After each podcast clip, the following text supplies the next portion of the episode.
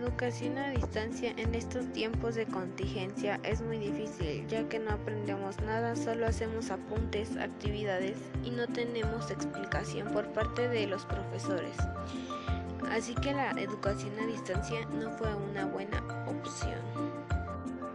ya que muchos bajaron su rendimiento académico por no tener presión de profesores como en las